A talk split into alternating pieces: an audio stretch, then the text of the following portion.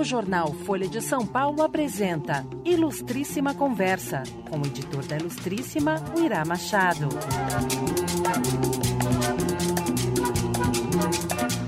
Bem-vindos à Ilustríssima Conversa, um podcast quinzenal da Folha. Hoje eu falo com José Miguel Wisnik, professor de literatura brasileira da USP, ensaísta, músico e autor de Veneno Remédio.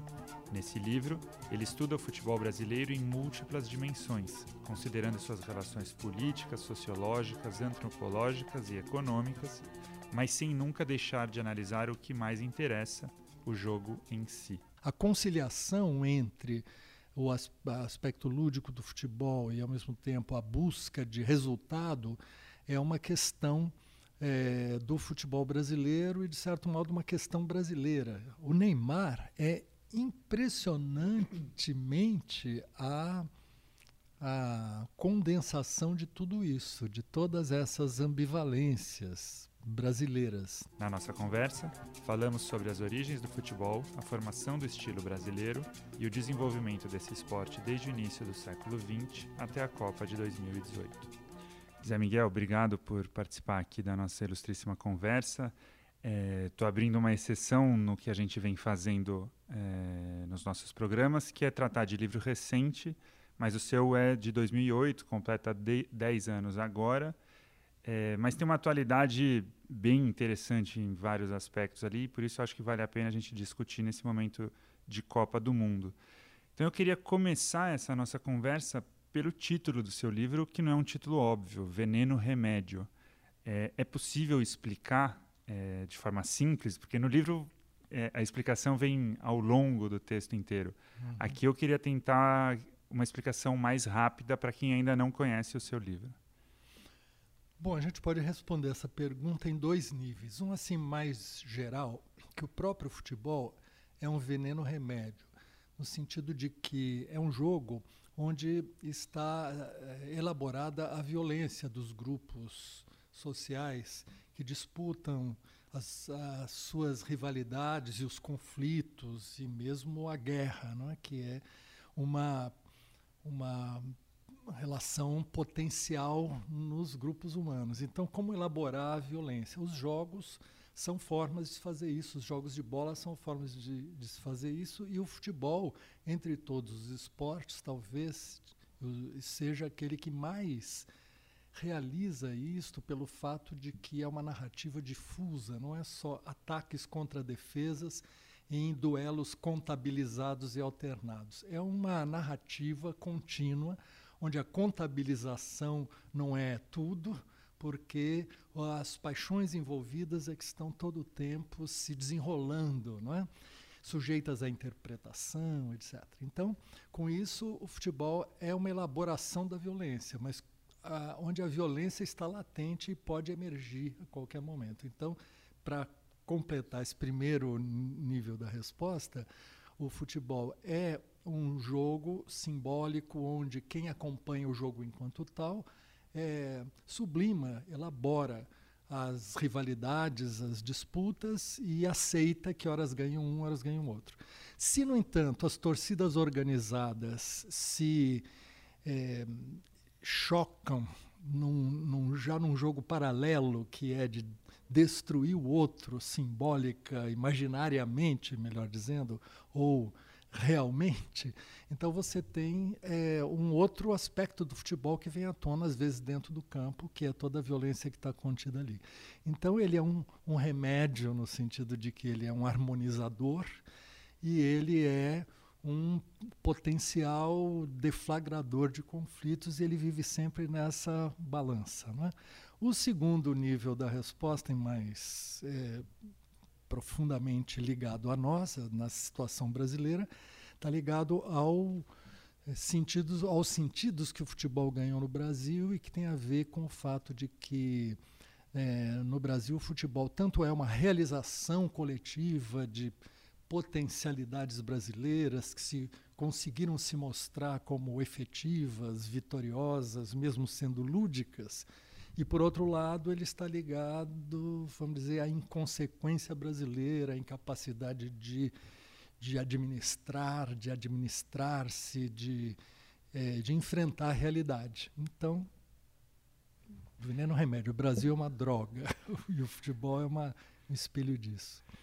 Ah, nessa sua resposta é, aparece muito é, é, da sociologia, da política, também das análises econômicas que você faz no livro. Mas no seu livro você já anuncia de saída que não se trata apenas disso, você faz uma análise do jogo em si, padrões táticos, figuras próprias do jogo, um capítulo ali dedicado ao goleiro, ao juiz, a própria bola, você analisa. É, e no começo do livro você diz que, que talvez existiria um certo preconceito dos acadêmicos em estudar o jogo enquanto tal. Você sentiu alguma reação estranha por se dedicar a esse tema dessa forma que você pretendeu?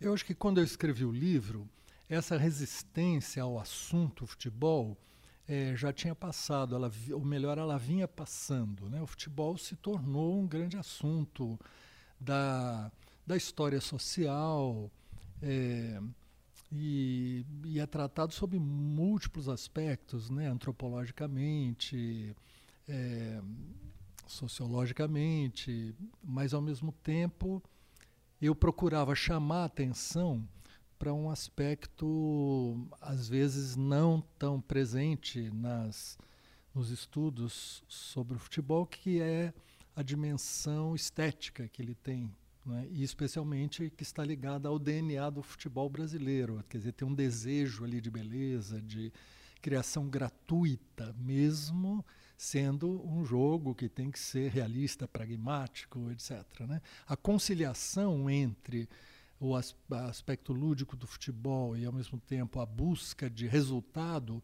é uma questão é, do futebol brasileiro e, de certo modo, uma questão brasileira, ou seja, a, a utopia ou a, o imaginário da conciliação do ócio e da festa com a realidade. Né?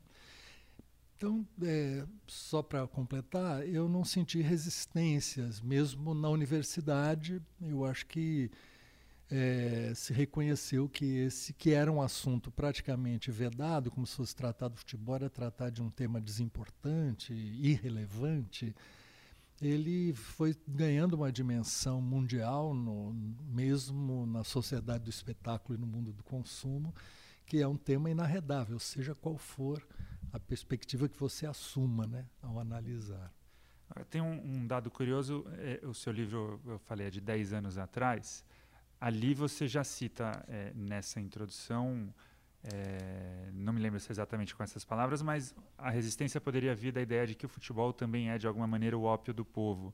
Tem ali o elemento, é, quando a gente fala da Copa de 70, por hum. exemplo, tem a questão política muito viva. Hum. Isso voltou hoje na Copa atual, né? O desinteresse, pelo menos no início da Copa, medido pelo Datafolha, nunca tinha sido tão grande e tem a questão da camisa amarela, que foi usada em manifestações contra o PT, então pessoas de esquerda eh, manifestaram certa resistência política a apoiar a seleção que usa essa camisa amarela. Uhum. Como que você analisa essa, essa imbricação da política com o futebol? Você acha que faz sentido ou deveria ser, as coisas deveriam ser separadas? Não, eu acho que o futebol tem sempre uma dimensão política, porque é, relações de poder vigentes a cada momento estão, de certo modo, parasitando o futebol, canalizando forças, quer dizer, canalizando interesses em função. Os interesses, aliás, econômicos, é, mercantis do futebol, aliás, se ampliaram muito desde que de que o livro foi escrito, né? E, e foram ganhando uma onipresença, estão em toda parte. O, os valores envolvidos se tornaram estratosféricos, etc. Esse é um aspecto, dizer, também político no mundo contemporâneo, porque a própria política foi, de certo modo, re, é, reduzida à economia. Né? E, por outro lado, tem uh, o, o, fator imaginário a ser retirado a cada momento do, do acontecimento futebolístico. Então, é o caso paradigmático da Copa do Mundo de 70 e a utilização do futebol pela pela ditadura. É, no entanto, desde aquela época, em relação a isso, se discute muito o fato de que essa relação existe, mas não quer dizer que existe, exista uma canalização automática da manipulação é, política ideológica para o futebol, quer dizer que aquelas forças passionais, não verbais, é, em, em, em, grande parte inconscientes envolvidas no futebol, que elas se traduzam como se fosse uma transferência de eleitorado, digamos assim, fosse uma transferência ideológica que o, a, a, vitória ou a derrota são canalizadas para fins políticos. Isso não acontece muito claramente. Não é? A rigor, a ideia de que o governo vigente se beneficia da vitória, por exemplo, não funcionou no caso da, da última Copa, quando a seleção, afinal, foi desclassificada no rotundo 7 a 1 e a Dilma Rousseff se reelegeu. Não é? E depois de todos os movimentos de junho de 2013. Ou seja, o panorama político é mais complicado, por um lado, do que uma redução ao futebol, e o futebol também é mais, mais complexo do que essa simples relação. Então, por exemplo, a indiferença a, por esta Copa, no momento que ela se inicia, é uma indiferença que é um sintoma também político de uma relação de certo desencanto com a representatividade da seleção do futebol, também com o fato de que a vida brasileira se, se tornou mais complexa, múltipla, o interesse pelos esportes é, é mais variado, etc. Então não tem aquela espécie de relação fusional não é, com a seleção brasileira. Mas a diferença parecia muito relativa, porque uma vez começada a Copa, sempre quando o jogo começa, as, as diferenças, as estatísticas, a, a indiferença aparente vai se revelando, na verdade, uma ansiedade mal disfarçada, porque, porque as pessoas entram ao mesmo tempo em, em massa, com muita ansiedade, expectativa no jogo, ele mesmo, porque ele tem esse poder. Então, é, eu acho que também o, o uso da, da camisa da seleção nas manifestações pelo impeachment, não é? É, deu uma conotação à camisa naquele momento, com o qual, evidentemente, quem não se identifica com essa posição política quer se desincompatibilizar. Mas eu acho que a, camisa ou o símbolo da seleção ele não é apropriável por um grupo, e mesmo de um ponto de vista da esquerda, é, no, com a qual eu me identifico, eu não, eu não deixaria, se fosse. Não me interessa por usar camisa, nem, nem faixas, nem bandeiras, mas não acho que é o caso de entregar para o, o outro, para o antagonista político, entregar um símbolo como esse, entende? A mesma coisa que fosse entregar, então, a Avenida Paulista para as manifestações de direita, ou porque significava entregar essa via pública por onde passa tudo, né? É, foi entregar para o. Então acho que não é isso. E, agora eu particularmente ganhei a camisa é golpe no Brasil e essa eu uso com, em suma, com convicção. Queria aproveitar então para a gente entrar na discussão estética do futebol que o seu livro traz e o mote ali é o, o futebol poesia e futebol prosa do Pasolini, você volta a isso diversas vezes. Então também queria pedir para você explicar é, essa distinção entre esses dois estilos de futebol ou duas escolas de futebol que é, é, é, é bem importante ali no seu livro. Isso. É, o livro foi inspirado em parte na num texto do Pasolini, um pequeno texto de Pier Paolo Pasolini, né, o cineasta, poeta, ensaísta, que dizia em 1970 que o futebol pode ser jogado como poesia e como prosa, né, comparava então com a literatura. Ele dizia que quando você tem um jogo coletivo, compacto, centrado na defesa, sem nenhuma ênfase no drible, em vez disso nas, nos passes triangulados e no cruzamento na área, que fazem da estratégia de jogo uma espécie de raciocínio linear, não é? e isto seria o futebol em prosa, jogado principalmente àquela altura na Europa. Enquanto que, quando você tem uma ênfase no ataque, no drible, na criação de jogadas é, inesperadas, criação de espaços inesperados, e como eu coloco no livro, de de jogar com elipse, quer dizer, com a curva, com o passe de três dedos, a folha seca, o chapéu, o drible, toda essa criação de espaços por vias não lineares, isso seria o futebol de poesia, que dá justamente aqueles efeitos de surpresa, né, que caracterizam, vamos dizer, a, a irrupção assim estética do, do lance do jogo e tal. E isto então ele via como dominante no futebol sul-americano é, e especialmente brasileiro. Então, é, de lá para cá, esta, esta vamos dizer, relação entre poesia e prosa no futebol continuou passando por mudanças. Por um lado, houve uma ocupação intensiva do espaço e de uma é, coletivização do jogo, ou seja, as, as táticas, né, os movimentos coletivos, especialmente o carrossel holandês, chamou atenção para isso. Os jogadores não estavam ocupando posições fixas, mas o time inteiro se movimenta, se contrai, se expande e tal. E isso, na verdade, deixou consequências muito grandes. Foi bater depois via Holanda no Barcelona, no futebol espanhol, e isso mudou a cara do jogo no sentido de que de que há, uma prosa do jogo. O jogo é mais atlético, turbinado, a ocupação intensiva do espaço e corre muito mais e se joga coletivamente. Assim, né?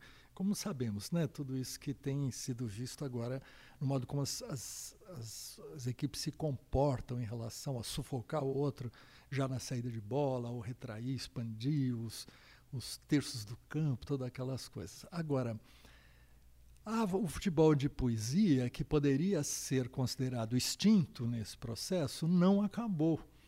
E ele, é, curiosamente, por exemplo, o time do Barcelona, no auge dele, formou um tridente sul-americano, né? com Messi, Neymar e Soares, que é um tridente do futebol de poesia, quer dizer, atacante com drible, com elipses e tal, é, fundido com o futebol espanhol, então há um, foi uma nova, é, vamos dizer, relação dessa da antiga dicotomia poesia e prosa. Assim também todas as seleções do mundo é, passaram por uma, um processo de é, pluralidade étnica. Né? As, as equipes incorporaram os descendentes de africanos, de é, de, daqueles que vêm do Oriente Médio e tudo mais. Então, o próprio é, futebol europeu ficou todo matizado por essas diferenças e isso é uma coisa é, notável sobre o estado do mundo agora, né, recentemente nesta Copa. Pois é, a gente está gravando essa conversa com a Copa em curso. É, não saberemos quando é, este podcast estiver no ar o destino da seleção brasileira ou quais seleções terão avançado e quais terão ficado pelo caminho. Então, tudo que a gente falar de Copa de 2018 precisa ser feito sob essa ressalva. E aí o que eu queria te perguntar é, já dá para dizer que essa Copa de 2018 levou aos extremos uma tendência, essa tendência que você já via desde a Copa de 70, ela foi evoluindo de forma tal que as seleções agora é, primam pela tática, inclusive as seleções mais fracas fazem um, um paredão defensivo com uma disciplina tática que antigamente não se via.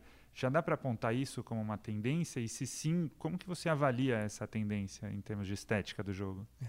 Então, primeiro eu quero reforçar o que você acabou de dizer, né? Saiba o ouvinte que nós estamos falando às cegas, né? Ou seja, estamos falando antes dos mata-matas começarem. Então, tu, estamos aqui apenas naquela fase que é o, o, pre, prelúdio da Copa, onde as forças meio que se mostram e tal, mas não se decidiu nada até agora quando estamos falando. Agora, podemos ver que, de fato, essa consciência tática fez com que as diferenças, as grandes disparidades se tornem mais é, atenuadas, né? Quer dizer, então é, equipes de tradição menor, se elas formam um bloco defensivo e uma estratégia de marcação que dificulta é, seriamente para grandes seleções tidas como favoritas. Tanto assim que nas primeiras rodadas, as quatro grandes favoritas passaram por dificuldades para se afirmar, ou seja, não havia ninguém passeando em campo, desfilando superioridade. Né? Isso está ligado a esse fato. Quanto mais consciência tática, mais a diferença individual pode solar, né? como se fosse assim, ou, ou seja, e, e, portanto, se fazer valer. Isso aconteceu inicialmente apenas com seleções muito fracas, como a do Panamá, que não tinham sequer atingido esse estágio, né? e que, portanto, permitiram goleadas e tal num primeiro momento.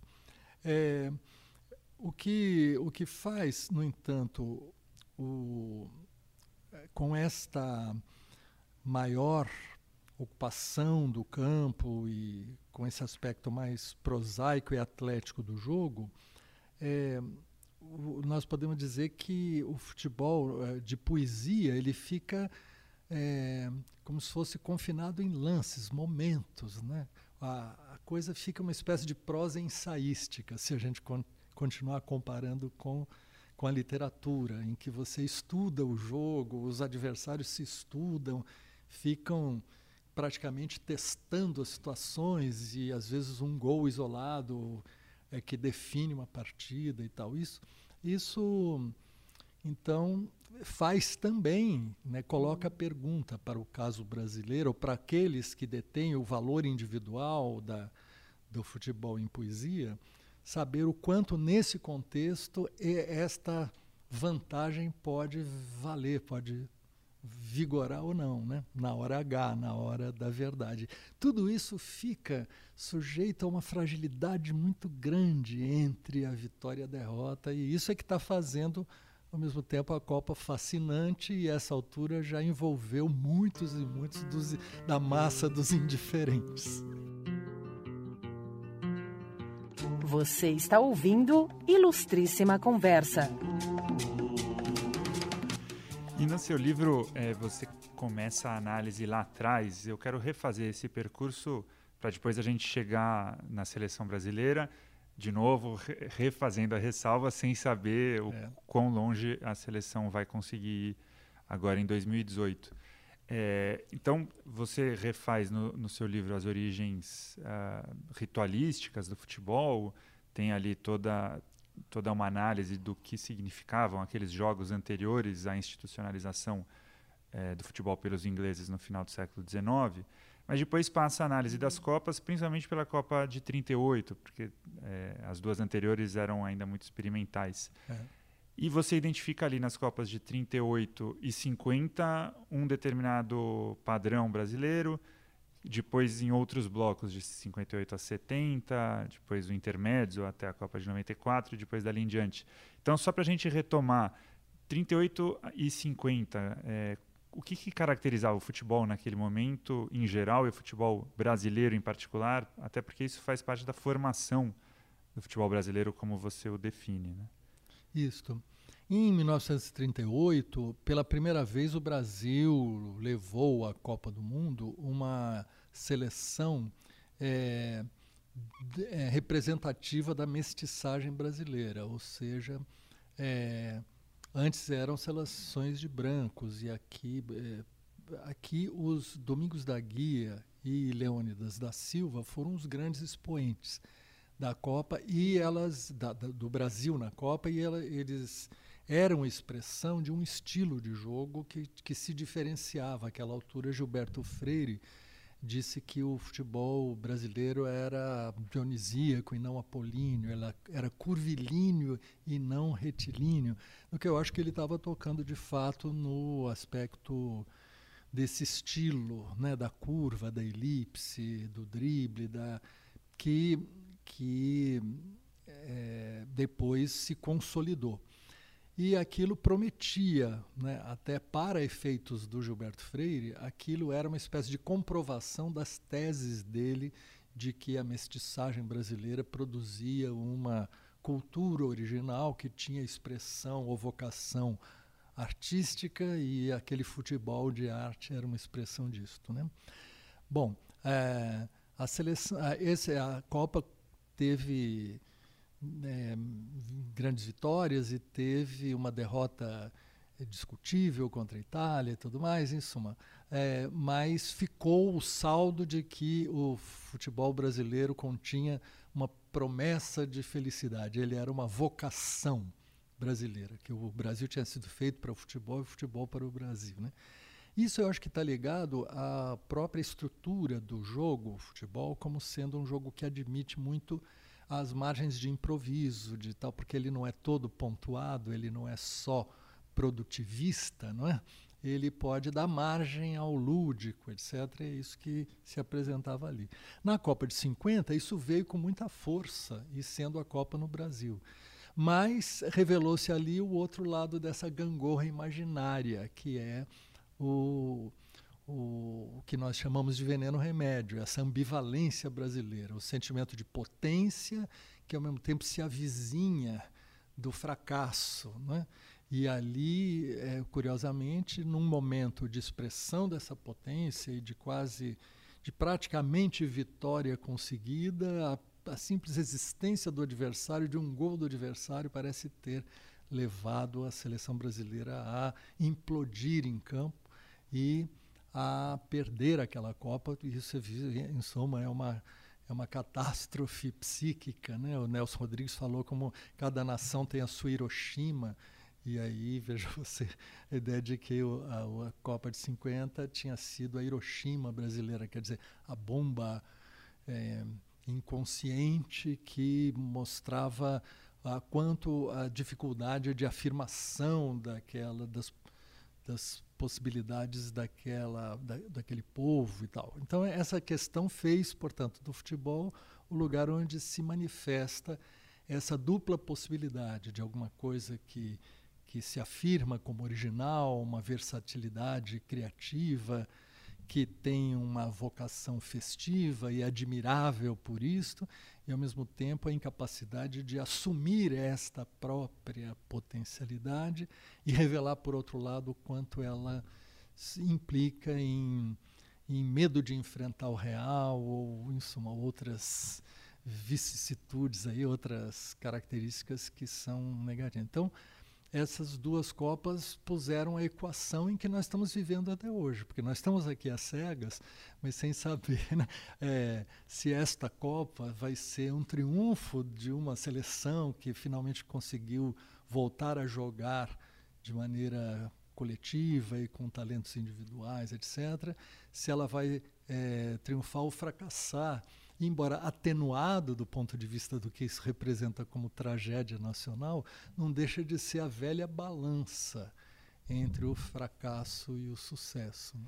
E essa balança pendeu, obviamente, totalmente para o sucesso nas Copas de 58, 62 e 70, com, com o fracasso ali de 66.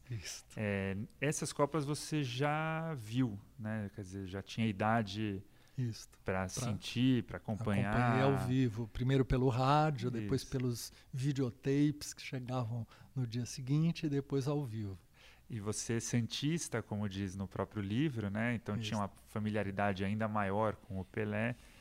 É, essas copas é, afirmaram de vez esse ideal do, do futebol brasileiro é, e de certa forma deixaram um peso para depois? Ou, ou você diria que já vinha de antes mesmo, 38 e 50, esse caráter elíptico do futebol, o que é o futebol brasileiro? Ele vinha, ele se desenhou em 38, ele se afirmou em 50. Os, os críticos é, estrangeiros que comentam a Copa de 50 falam que aquele futebol jogado por aquela seleção era era um futebol diferente, um futebol muito peculiar, né, com uma singularidade tal, que é esta que é, se afirmou em 58, já com o advento de Pelé e Garrincha, e, portanto, uma época áurea, né, em que houve uma hegemonia do futebol brasileiro, no momento justamente em que a Copa ganhava uma relevância mundial, passando não é aí pela televisão, depois pelo videotape que fez com que ela pudesse ainda ser acompanhada é, no mundo inteiro e fez do, do Pelé uma, um herói é, um herói como seriam os heróis gregos, né? mas através de uma cultura oral primeiro que, que surgiu com as façanhas que se narravam daquele jogador e depois confirmado confirmado pelo televisionamento e tal então é, essas três vitórias do futebol brasileiro numa época em que a difusão dos meios de televisivos se firmava consagrou o futebol brasileiro como, vamos dizer, o representante por excelência da época áurea da modernidade do futebol, né? Você diz ali no livro que, que você sofria, um amigo seu comentou isso, que você sofria o mal de achar tudo aquilo normal, natural, por ser santista, por estar habituado a ver é. aquele Pelé jogar daquele jeito, né? É, a intimidade a que você se referiu é que eu tinha com o time, porque eu, eu ia toda semana na Vila Belmiro, pelo menos de 60, 62 a 66. Então era uma época realmente do auge do Pelé, no dia a dia.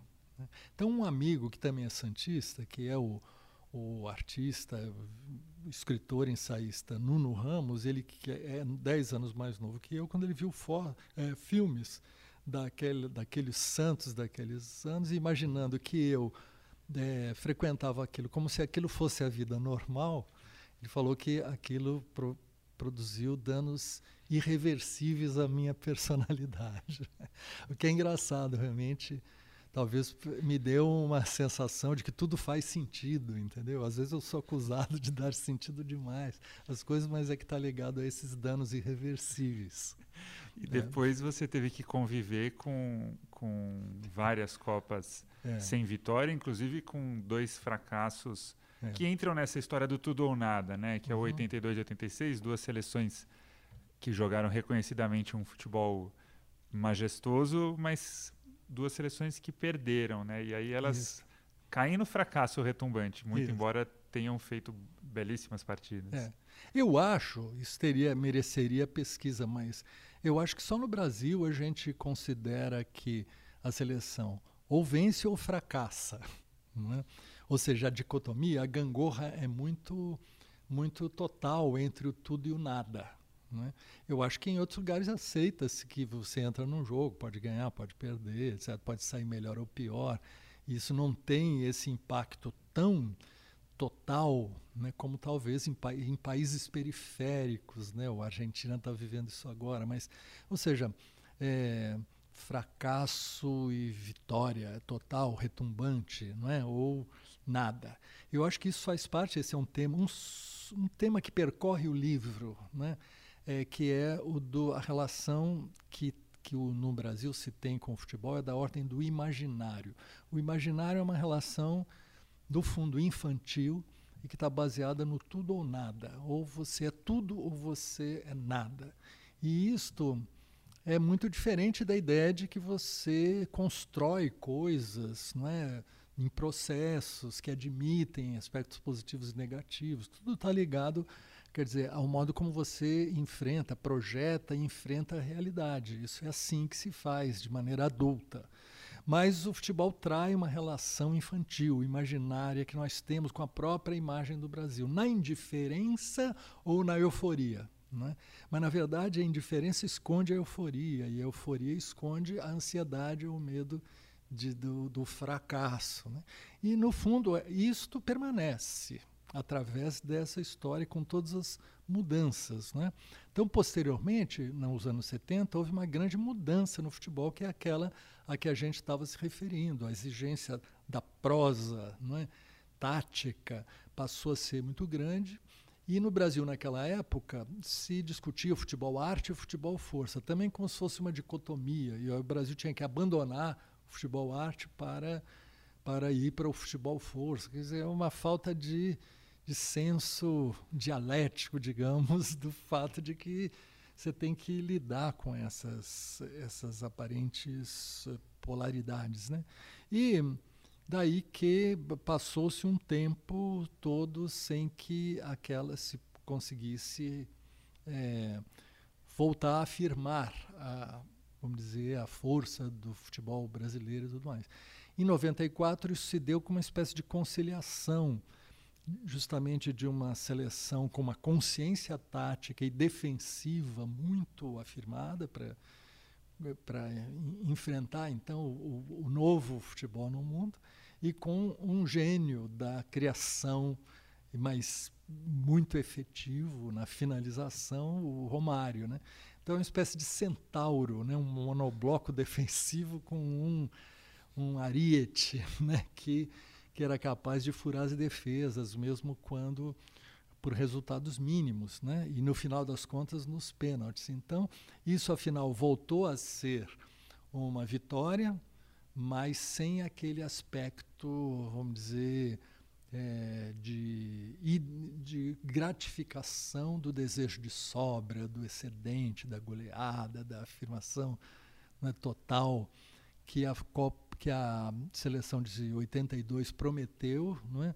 mas não pôde realizar como, como resultado. O que não impede, quer dizer, o que eu sou daqueles que acham que isso não é, não é assim que se avalia o mundo, que em suma que aquela seleção é uma seleção maravilhosa que está na memória e como muitos dizem isso fica mais é, presente, às vezes, do que o resultado de uma seleção que ganhou a Copa, mas da qual você não tem muitos lances para lembrar, né?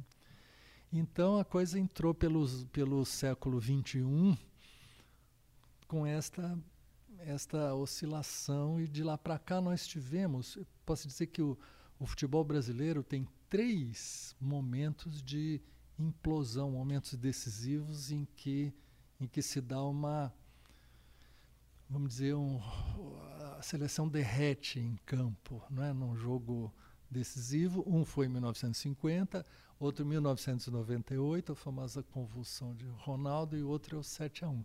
Então o Brasil já é tricampeão da, dessas, eh, vamos dizer, derrotas assim quase inexplicáveis pelas dimensões, mas porque eu acho que é um sintoma desse desse jogo permanente entre é, vitória ou fracasso, né?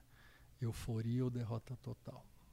E na, a, as seleções de 98, 2002 e 2006, é, elas tiveram a particularidade de reunir jogadores do mais alto nível técnico, era um nível técnico em termos de futebol arte muito maior do que o da seleção de 94, uma delas ganhou a de 2002. Você diria que fazendo a mesma conciliação que a seleção de 94 ou ou pendia mais para um lado do que para o outro nessa? É. Aí eu acho que o futebol já tinha se tornado esse esporte mais equiparado, não é? Onde essas copas são copas onde os resultados decisivos são mínimos, as vitórias são já por frações. Né? E uh, um, um ensaísta teórico da, da literatura e da arte, mas que escreve sobre futebol, né? alemão, dando aula nos Estados Unidos, que é o Gumbrecht, Gumbrecht ele dizia justamente que em, nessa situação de equiparação dada pela consciência tática, aqueles times como o Brasil que tivessem essa diferença individual é como se tudo ficasse igualado e a diferença individual podia saltar de repente como uma vantagem. Eu acho que isso aconteceu em em 2002. Né? Eu outro dia revi a final, é um jogo muito é, feio até, muito passes errados, um jogo muito é, sem sem uma clara definição de superioridade de um time para o outro, muito igualado, mas ah, é, vencido no detalhe, como se costuma dizer, que é justamente aquele momento de, de acaso ou de uma diferença de talento, né?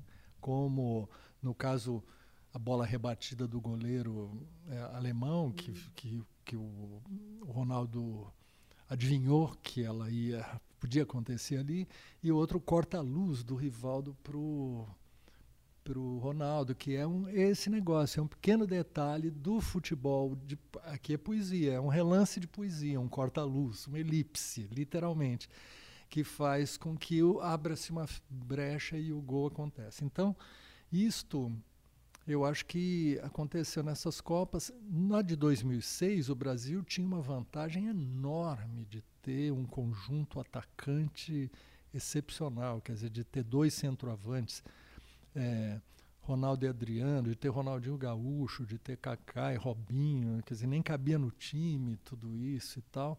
Teve é, jogos anteriores esplêndidos e quando chegou na Copa eu tenho a impressão que ali houve uma série de fatores, né, que se fala do extracampo no sentido dos jogadores se sentiam vitoriosos, boêmios, já como se fossem reis do mundo, esse negócio.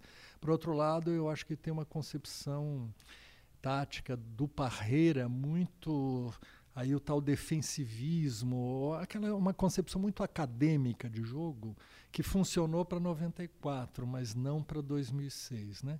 O Tostão que é sempre lúcido, né, sobre todas essas situações, esses detalhes, ele diz que Ronaldinho Gaúcho foi posto na posição de quem tinha que atacar e marcar e que sucumbiu a fazer esse papel por exemplo. O, acho que o Tostão explica muito esclarecedoramente esse negócio e tal.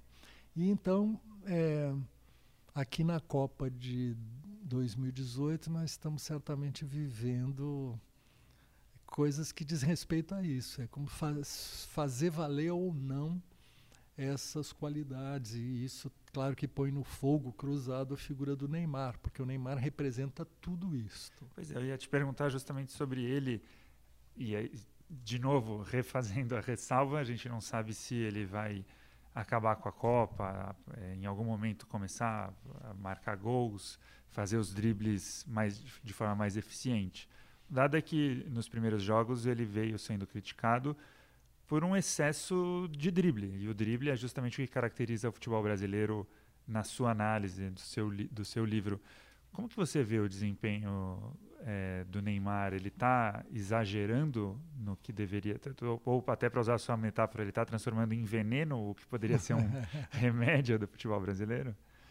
Pois é, o Neymar é impressionantemente a, a condensação de tudo isso, de todas essas ambivalências brasileiras. Né? O Neymar ganhou um papel é, assim importantíssimo no futebol mundial e suma é o jogador é, que faz que suma objeto da mais alta transação em valores né, já feita e portanto o extremo do futebol mercantilizado e profissionalizado e ao mesmo tempo ele é a expressão de um futebol como nenhum outro jogador é, do lúdico, como se ele estivesse jogando uma pelada ao mesmo tempo. Ele não abre mão do prazer de jogar, de dar uma lambreta. Me refiro ao, ao último jogo que assistimos aqui com a Costa Rica, depois de feito o primeiro gol. Ou seja, é, ter aquela espécie de sobra de, de gratuidade lúdica que é uma marca. É, originária do futebol brasileiro. Ele carrega isso com ele, ele é isto, sendo ao mesmo tempo, estando na ponta da capitalização. Então ele vira uma alegoria quase que do destino né, é, brasileiro no sentido da, da consequência e a inconsequência disto. Né?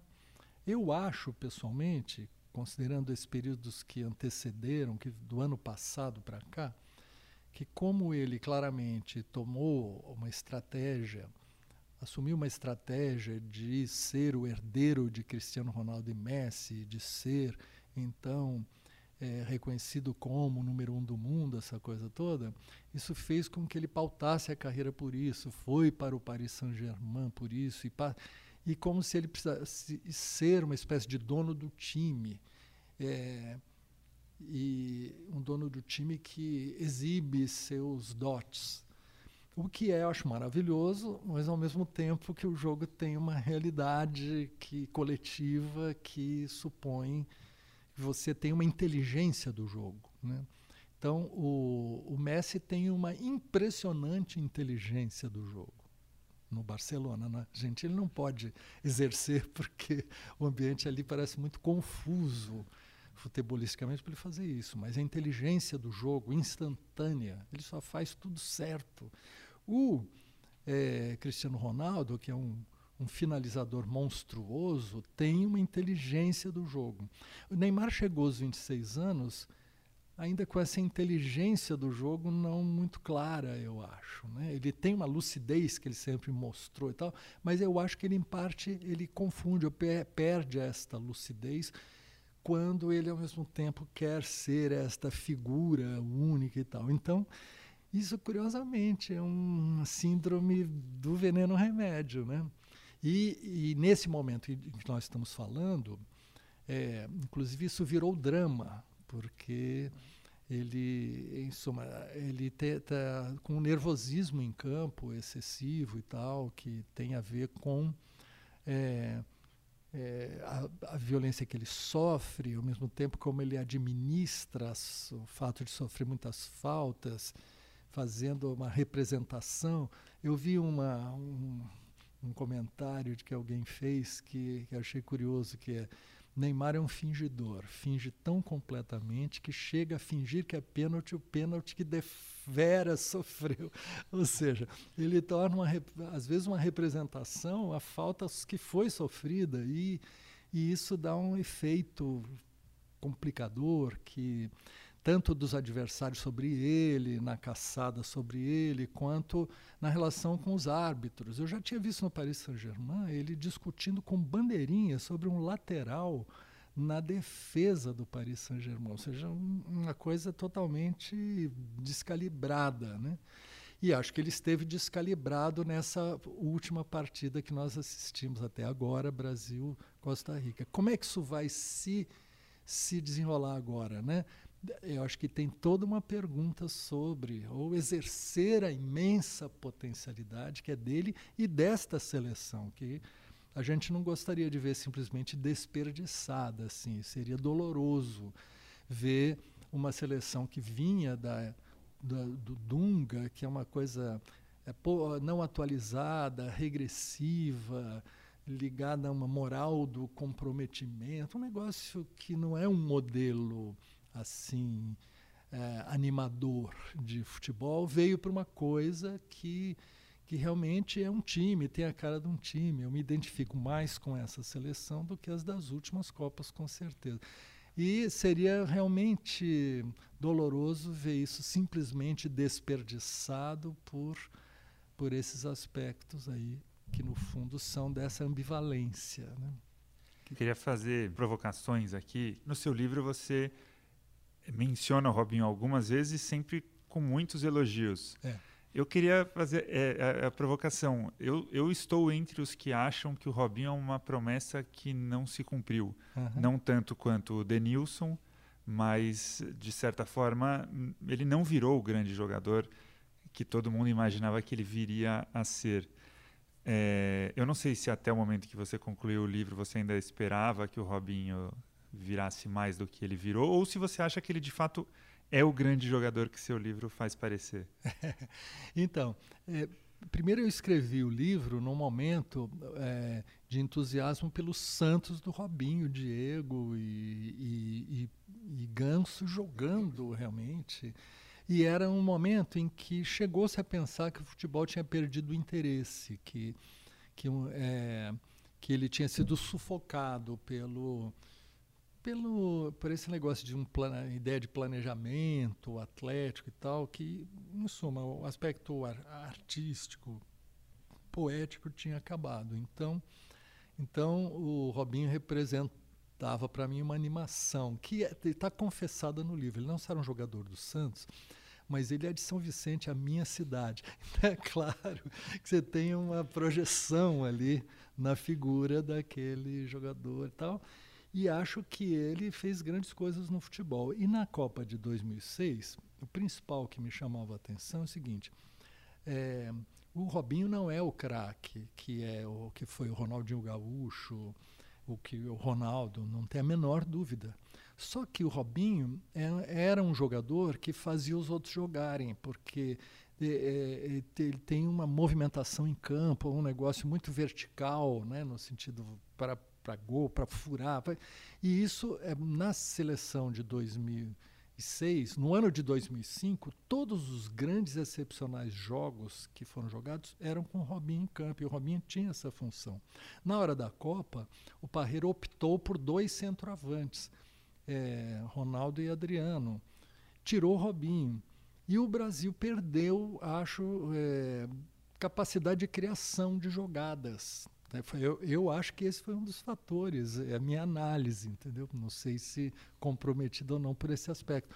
Mas nas partidas todas em que o Brasil tinha jogado é, muito bem, tinha um, uma função Robinho que da, a qual se abdicou na Copa. E eu acho que isso foi relevante para o negócio. Agora, no livro eu digo que eu punho o destino do meu livro no Robinho, né? na verdade, porque era no futebol criativo, etc. E tal. Depois o Robinho teve, é, vamos dizer, uma passagem pelo Real Madrid, nem né? tão importante assim, foi para o Manchester City, depois para o Milan, ficou ali, ele administrou já um papel mais mediano, depois virou quase chinelinho nesses times aí, ficando nas reservas e tal. Depois voltou para um momento brilhante no próprio Santos, né?